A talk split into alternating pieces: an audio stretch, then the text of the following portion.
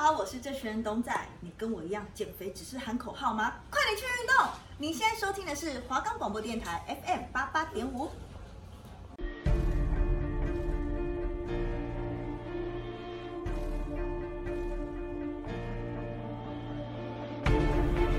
法网恢恢，疏而不漏，案件解析，藏入你心。每周二下午七点半到八点，行动八八五，正熙、子豪带你探索台湾史上重大的刑事案件。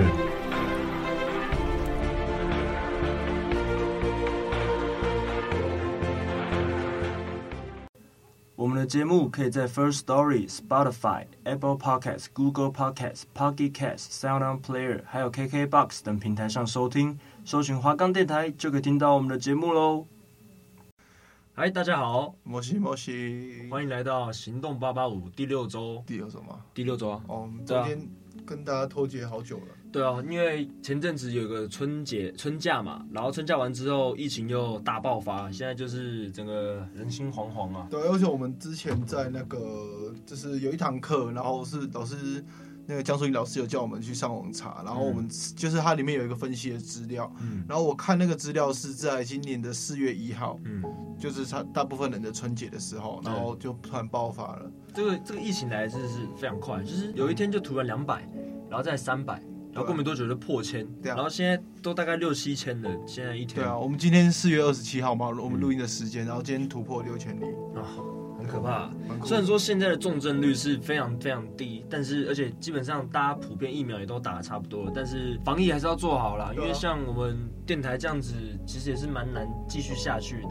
但是就是说，我们现在有定一个规则，就是比如说可能十个人刚好有被框列或者是确诊的话，我们电台就会收播了。这样，啊？怎么那么那么多人？对啊，就是同时哦。十个人同时不是累计，因为累计的话一定会收播。收播，我们现在我们现在已经三四个了。对啊，我觉得如果我们就以广播电来说，就有有有消毒是 OK 的。只是我现在比较想的是新闻啊，因为可能有些有些路线不是很好跑，或者是很多地方他会觉得说你他不知道你从哪里来的，他也不好意思跟你说，啊，你有打两剂啊或三剂，或叫你做快筛。这这个是很麻烦的点啊。新闻还还得大家再再再那个啦，再再多加个共体时间啊，所以就是。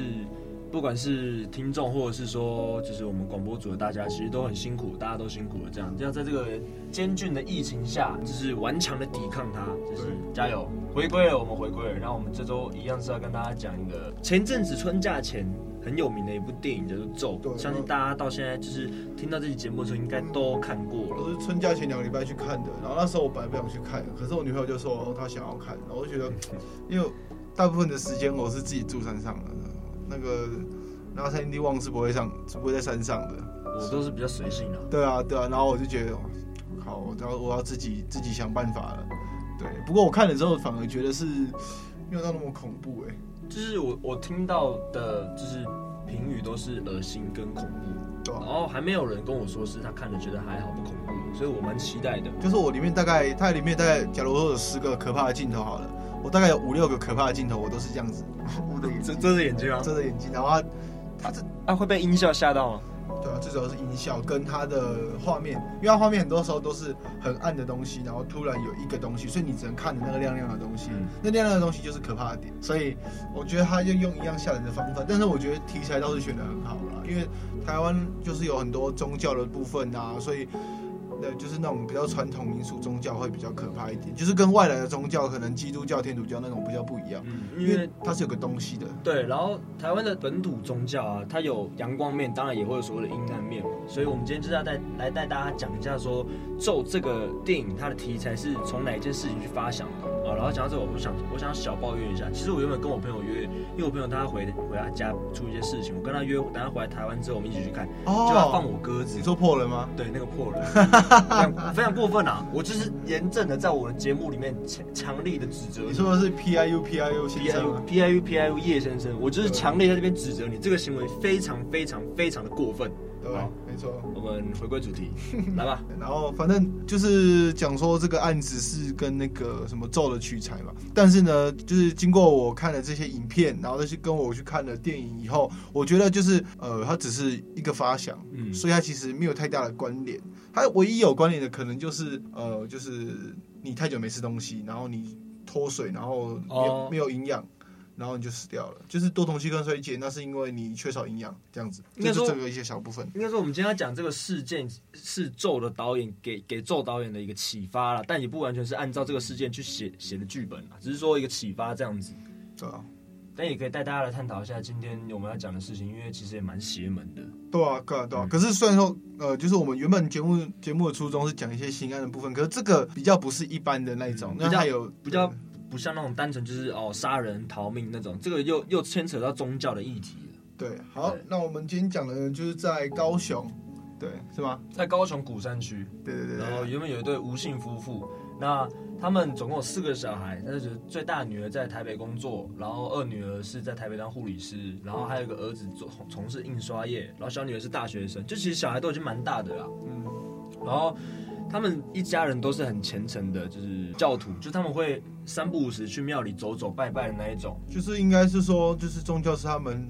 就是生活的很重要的部分，对对对对对，然后就是逢年过节啊，初一十五都会拜拜。对，宗教占了他们他们一家很大的部分。然后有一天就是他们去到另外一个庙拜拜，嗯、然后庙里面的住持跟他们素未平生哦，从来没有碰过面哦。一看到那对夫妇就直接跟他讲说：“哎，你们家有不好的东西，我请请那个法师带你们去你们家就是驱邪一下好不好？”这样，嗯，然后驱邪完了之后呢，法师就跟他的小女儿说。哦，没有，不是，不是，是小女儿有一天梦做梦，梦到三太子。嗯，因为他们家供奉其实是三太子。对，然后那个法师去他家做法的时候，告诉他们就是一家人说要把这个三太子请走，请走，然后请不知道从哪里来的神明过来，这样，然后他们也都照做了。然后当天晚上他小女儿做梦的时候，就梦到三太子跟他讲说，要赶快把就是你的大姐，就是大女儿从台北带回来高雄，不然你大姐会发生很严重的可怕的事情，这样。然后小女儿肯定会跟他爸妈讲嘛，我靠，他爸妈马上冲上台北，把把他大女儿跟，因为二女儿二女儿护理师也在台北工作嘛，就把两个女儿一起接回高雄这样。而且他其实不是我们想象的这个年纪，而是大女儿其实已经快三十岁。对对，那可见说这个事情有多么严重。因为照理说我们这个年纪那么大了，应该可以自主，可以去行动啊，去去决定要干嘛了。所以她爸妈这样上去，等于是这种事情非同小可这样。对对对。然后就是，那大姐好像有有梦到，是不是梦到自己？没有，大姐是直接被附身。大姐直接被附身，大姐先被附身了。然后就是附身了之后呢，全家人都就是一一定会害怕嘛。然后就带着全，就是那两吴姓夫妇就带着全家人一起去新竹五指山去灵修，看能不能就是驱赶他大女儿身上的一些灵体或是各路神明这样。结果没有，反而更加恶化。然后。后面就是大女儿啊、二女儿、儿子，然后还有小女儿，包括他们夫妇两个人，全部，全部都被附身。啊，爸爸呢是自称自己是玉皇大帝，玉皇大帝，然后妈妈是王母娘娘，对，然后大女儿就是观世音菩萨嘛，对，那小女儿就是家里供奉的三太子，对，还有小儿子是济公师傅，二女儿是七仙女。那你知道这些他们这些被附附身的东西，就是我们平常在庙里面可以看得到的，嗯。的生命嘛，可是就是你你没办法去断定说他到底是他身上的那个是不是真的是神？对，然后重点是你刚才讲说他去灵修结束以后，大家好像都没什么事，嗯，就回家又出事了。然后那个大女儿好像睡觉的时候就会一直梦到说自己被被侵犯了，对，被性侵了，就觉得自己有问题。然后大家觉得说，不对，我的大女儿可能卡到音啊之类的，嗯，而且他们会这样子觉得是因为呃好像。家里供奉了三太子，然后位置有被移掉，嗯、所以位置被移掉，以民间的说法来说，就是那些神明会跑走，所以就就变成一个空的神像。那空的神像可能就会有一些奇怪的东西会会附身上去。我有听过这个说法，所以就是家里老人家常常跟我们说，路边那种看起来有点旧旧的，已经没有人在打理的庙，就不要去拜，因为里面可能虽然说它名义上是写可能土地公庙啊，或者小的妈祖庙，但其实里面的妈祖神像可能里面住的已经不是妈祖。可能是一些地方的神鬼之类的，这个就很悬呐、啊。就是老一辈一直这样讲这样讲下来，但是我们又没有什么证据可以去推翻他们，难道我们也不能宝贝说，哎，请问里面真的住的是妈祖吗？也不可能，反而可能会被处罚还是什么之类的。反正就是宁可信其有嘛。对啊，一个有时候你这些什么水圳啊，还是那种农田旁边都会有小的庙，嗯，那小的庙就是通常是保佑你可能这边的一些事情都顺利。这一代啦，对对。可是我觉得。嗯你很难去判定说它到底是是不是有那个，因为照理说我们过去都还是会拜一些。对啊，还好是还没遇到这种事情我也希望不要遇到。对，然后他就说他被附身嘛，嗯，他被附身了。他全家都被附身，然后附身之后就行为就很诡异啊，也不像是真的是被神明附身一样，就是很大吼大叫啊，然后不吃不喝啊，然后拿拿着香，然后想要去把他把对方身上的神明赶走啊，拿香去戳他、啊，这样子人家就说很像是全家集体 key 档，那 key 档就很像我们平常元宵节看到那种，嗯，一堆那个当机嘛，然后或者是某些某些特定的神将啊，然后他们就会开始摇头晃脑啊，然后。呃，就是闻到那个香的味道，然后就是等于神神明降临的。我觉得他们这样比比那个 key 档更可怕，因为他们 key 档可能是他不会做一些奇怪的事情，但是比较不会。对他们这个是真的是很奇怪，然后奇怪到就是把他的左邻右舍还有邻居都吓跑，都可能邻居都跑去别的地方、别地外面的旅馆去住个一两个礼拜，这样都不敢住再继续住了。这样，然后有一天就是那吴姓夫妇发现他的大女儿在房间里面就是口吐白沫，然后看起来已经就是断气了这样。然后，因为二女儿是护理师嘛，二女儿就紧急帮她做 CPR。那做了几套 CPR 之后，二女儿就没有再理她，因为二女儿觉得说，死掉的那一个是住在她大姐身上的那个鬼，而不是大大姐本人。然后最后很扯哦，就是真的是你听到觉得说，我靠，到底是怎样？他就是他过了好几天之后，然后他们某一个人突然被家里成员被附身了，嗯，妈妈吧，妈妈妈妈被附身了，然后就说，哦，那个我是大女儿啊，这样子。哦，其实我已经我已经过世了，我不是暂停暂时离开什么了，我已经走了。嗯，所以就是他们还说啊，那已经死掉了，那怎么会这样？不是邪灵什么？赶快叫救护车，赶快报警。但是已经回天乏术啊，送到医院也已经没救，因为他已经死了两三天了嘛。然后就最后他们去办案的时候，他们就发现说，其实在这这好像几个礼拜的时间里面，他们就是互相的。会用一些粪便啊，他们就要么不吃东西啊，要么就是吃大便，因为他们相信吃吃自己的排泄物可以对驱走身上的那个。他们就是，对他们，他们就是把排泄物涂在身上，涂在身上啊，然后吃啊，怎么样的啊，就是超超恶心，做一些常人没有办法理解的事情。这一家人都是，不是只有大姐而已。然后他们后来被征讯的时候，爸爸也说：“哎、欸，我觉得就还好啊，我不会觉得。”哦，我知道是排泄物，但是我还是吃，我不会觉得，我不会觉得很恶心。只是，只是很玄又很奇怪啊。对啊，然后他们就觉得这家人好像怪怪的，就像就是那种集体中邪，可是你又没办法这样，就是他们有可能是心理疾病的，嗯，自我催眠。其实有时候就像呃，不知道你有没有记得前几年前的日月明功啊，嗯，或者是有些师傅那个那个很多都是这样子的，有可能当你的生活遇到一些不顺遂的时候，然后你就会需要这些神啊，或者是。有一个有一个崇拜的象征，宗教力量。对对对对，有一个象征去让你一直往他的方向前进，等等之类的。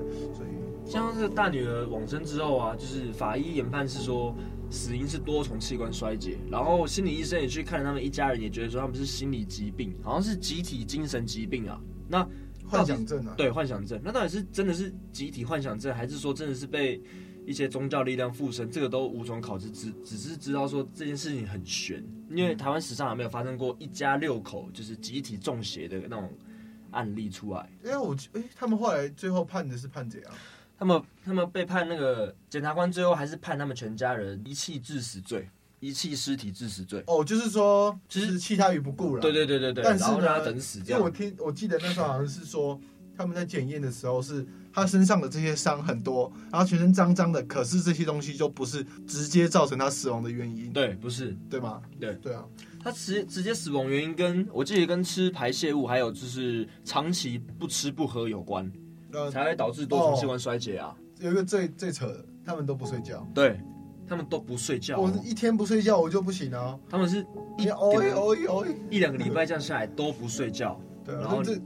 就很很玄很玄的事情，很玄又很奇怪又很可怕，就是到底是真的是集体精神病，还是说到底是被神明附身？就是就算是真的是精神病跟被神明附身，也不可能一次六口都同时，所以这就是很玄的地方啊。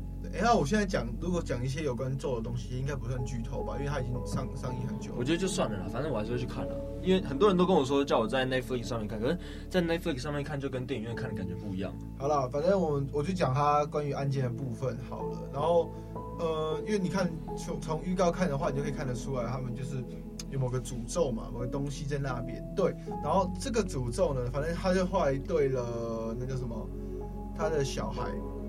就是女主角的小孩有关系，对，你在预告里面也看得到那个小女孩。嗯，那这个小女孩呢，她后来反而人家觉得说，不是因为这个所谓的神、所谓的邪灵，所以造所造成这样子，而是因为我们在抗争的过程中，以民俗呃信仰的角度来说，你必须不吃不喝，嗯，一段时间，我就不讲多长了，就一段时间。然后这一段时间里面，你不能吃不能喝，所以正常来说，人不喝水的话，两三天就会就会会脱水啊。对啊，然后你不吃东西，一段时间也会也会也会肿。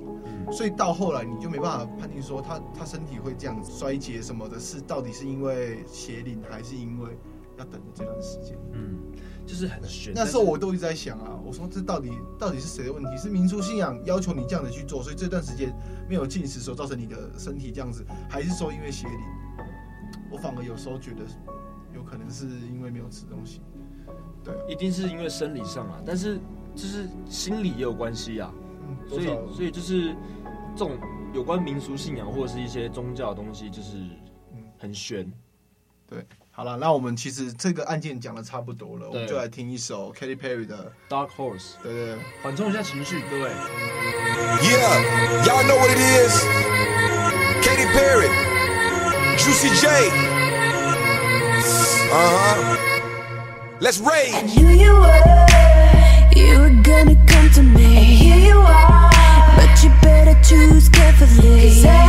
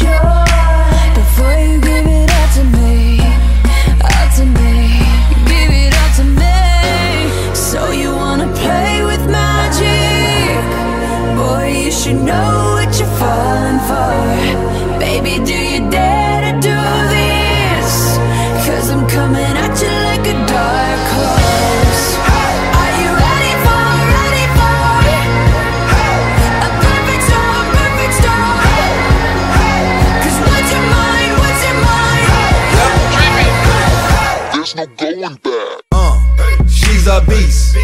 I call her karma. She eats your heart out like Jeffrey Dahmer. Be careful, try not to lead her on. Shorty heart is on steroids, cause her love is so strong. You may fall in love when you meet her. If you get the chance, you better keep her. She's sweet as pie, but if you break her heart, she turn cold as a freezer. That fairy tale ending with a knight in shiny armor. She can be my sleeping beauty. I'm gon' put her in a coma. Damn, I think I love her. Shot it so bad, sprung and I don't care. She wrapped me like a roller coaster, turned the bedroom into a fair. Her love is like a drug. I was trying to hit it and quit it,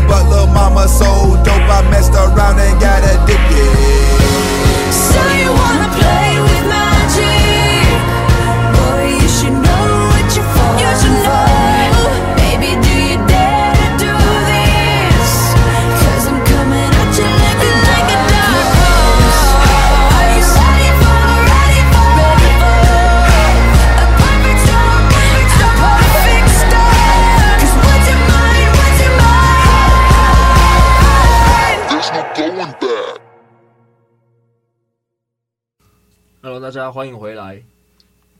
行动八八五，来跟大家讲一下这件事情的后续啊，还有就是，其实这件事情的后续最主要就是宗教信仰的力量啊。因为其实台湾本土其实蛮多台湾人是非常仰赖宗教力量的。例如说，像你常可能常常知道说，哎、欸，可能身体不舒服啊，去庙里求一张符回来化掉，放在水里面，看是要喝掉还是说拿来擦澡这种的。这种都是宗教力量，但宗教力量其实宗教这个这个这个东西其实是有好也有坏，有光明面也有黑暗面。像黑暗面就是我们刚刚讲的，可能一些中邪啊，或者是过度迷信，然后导致说人伦悲剧。像可能几年，像几年前有一个号称恐怖游戏叫做《还愿》，那如果有玩过这个游戏的人，其实都知道它一点都不恐怖，但是它就是讲到非常。就是他讲到的宗教色彩就非常多，因为他这整个游戏基本上就是围绕着宗教信仰这四个字来去研发。大概跟大家解释一下这个游戏的内容，反正就是一家三口，爸爸妈妈跟一个小女孩叫做小美。那小美其实身体上有天生的一些疾病。那爸爸呢，就是在外面认识了一个就是宗教老师。那在认识这个宗教老师之后，就请了一尊不知道是什么佛像。回到家里去供奉，那供奉他这个老师跟这个爸爸讲说，哦，你要供奉这个神明，每个月要给我多少钱，多少钱，多少钱，然后那个钱是一直 double double double 上去的，所以妈妈就不解嘛，就是你宁可不带你女儿去看医生，你宁可不相信医疗力量，也要相信这个宗教信仰的力量。那当然他爸爸就非常相信嘛，所以就花了很多钱，很多钱就一直投给外面那个老师，然后甚至请老师可能观落印啊，还怎么样啊，然后。请这个神明救救他的女儿啊！然后最后是那个老师跟他讲说，神明指示是你要把你女儿泡在那个毒蛇酒里面，让她泡在里面七七四十九个小时，七七四十九个小时各位。然后他爸爸也信了，就真的带他去泡了。然后当然他女儿就死了嘛，泡在毒蛇酒里面七七四十九个小时一定死掉。那哎呀。他爸爸也不相信小美死了，就是可能相信他可能在休养，或者是神明在带他，可能在在恢复他的元气还是什么的。然后最后是，反正最后到后面就是爸爸自己去观落阴找他的女儿小美。就是当他发现他女儿已经死掉的时候，可是他很奇怪哦，他还是信那个老师哦，他还是他发现那个他听的那个老师的指示，然后就他女儿死了，然后他回去找那个老师，请老师帮他观落阴找他的女儿小美。就只是好矛盾哦。对，这这就是宗教信仰的力量。然后反正最后就是他在观落阴的过程里面啊，神明刚刚讲说啊，你要救小美，你要挖掉你的左眼球啊，然后他也给他一个汤匙，他真的挖了。然后右眼球啊挖了，然后舌头也要整整条拔下来啊，也照拔了。这样，反正最后也是爸爸，也就是爸爸没有下场了，但就是应该也是死了啦。这就是宗教信仰的力量，各位。是那么还原这个游戏啊？还原那么恶心啊？还原很恶心。他他最后一个章节就是，呃，你你要。就是找你女儿，你必须要什么挖了你的左眼来祭祀这个什么什么神明，然后给他一个汤匙，玩家就要拿那个汤匙嘛，然后真的就是用力挖，然后把那个汤匙把把那个眼球挖下来这样，然后最后是舌头了，然后最后好像是割割整个手掌还是什么忘记了，反正就是很血腥呐。但是各位这就是宗教，对。那其实像这个一家六口呢，其实不能完全说是他们很信很信仰宗教才会发生这种事情，但是就是。这些事情都基本上都很悬呐、啊，那也蛮多人想要证实看看，可能去去一些可能发生过的地点啊，还是怎么样啊，然后还有他们的下场都是很无从考证，就是很悬又很莫名其妙。对，所以这边还是跟大家讲说，就是我们宁可信，但是也不要迷。对，因为其实宗教这个东西真的就是有好有坏啊，坏的就是很恐怖，但是又很悬。嗯，对，大概就是这样。还愿还愿这个游戏其实不可怕，但是很恶心呐、啊，因为。你在挖眼睛、拔舌头那边，他那个音效都做得很真，就很恶。但是它其实不可怕，它可怕的是那种它的那个音效跟场景啊。对，就是他他把那个他把他们一家三口住的公寓打造成那民国七八十年那种，就是大门都是红色铁门，中间有个红龙的，你知道吗？中间有一条红龙那种那种古式公寓，这是可怕的点啊。但就是。这个游戏其实只要奉劝大家说，不要太过于迷信，因为你看这个爸爸迷信到最后女儿死了，然后自己也是命也搭进去，命也搭进去，然后老婆又离家出走，对，大概就是这样。这就是宗教信仰太过于迷信的下场，也不是说所有宗教都会这样，但就是还是希望大家不要迷啊，因为任何事情迷了都不好嘛，就是我们我们信，我们相信就好了，就不需要到迷的程度。嗯，突然想到一件事情。你知道现在我们不讲疫情很严重吗？对啊。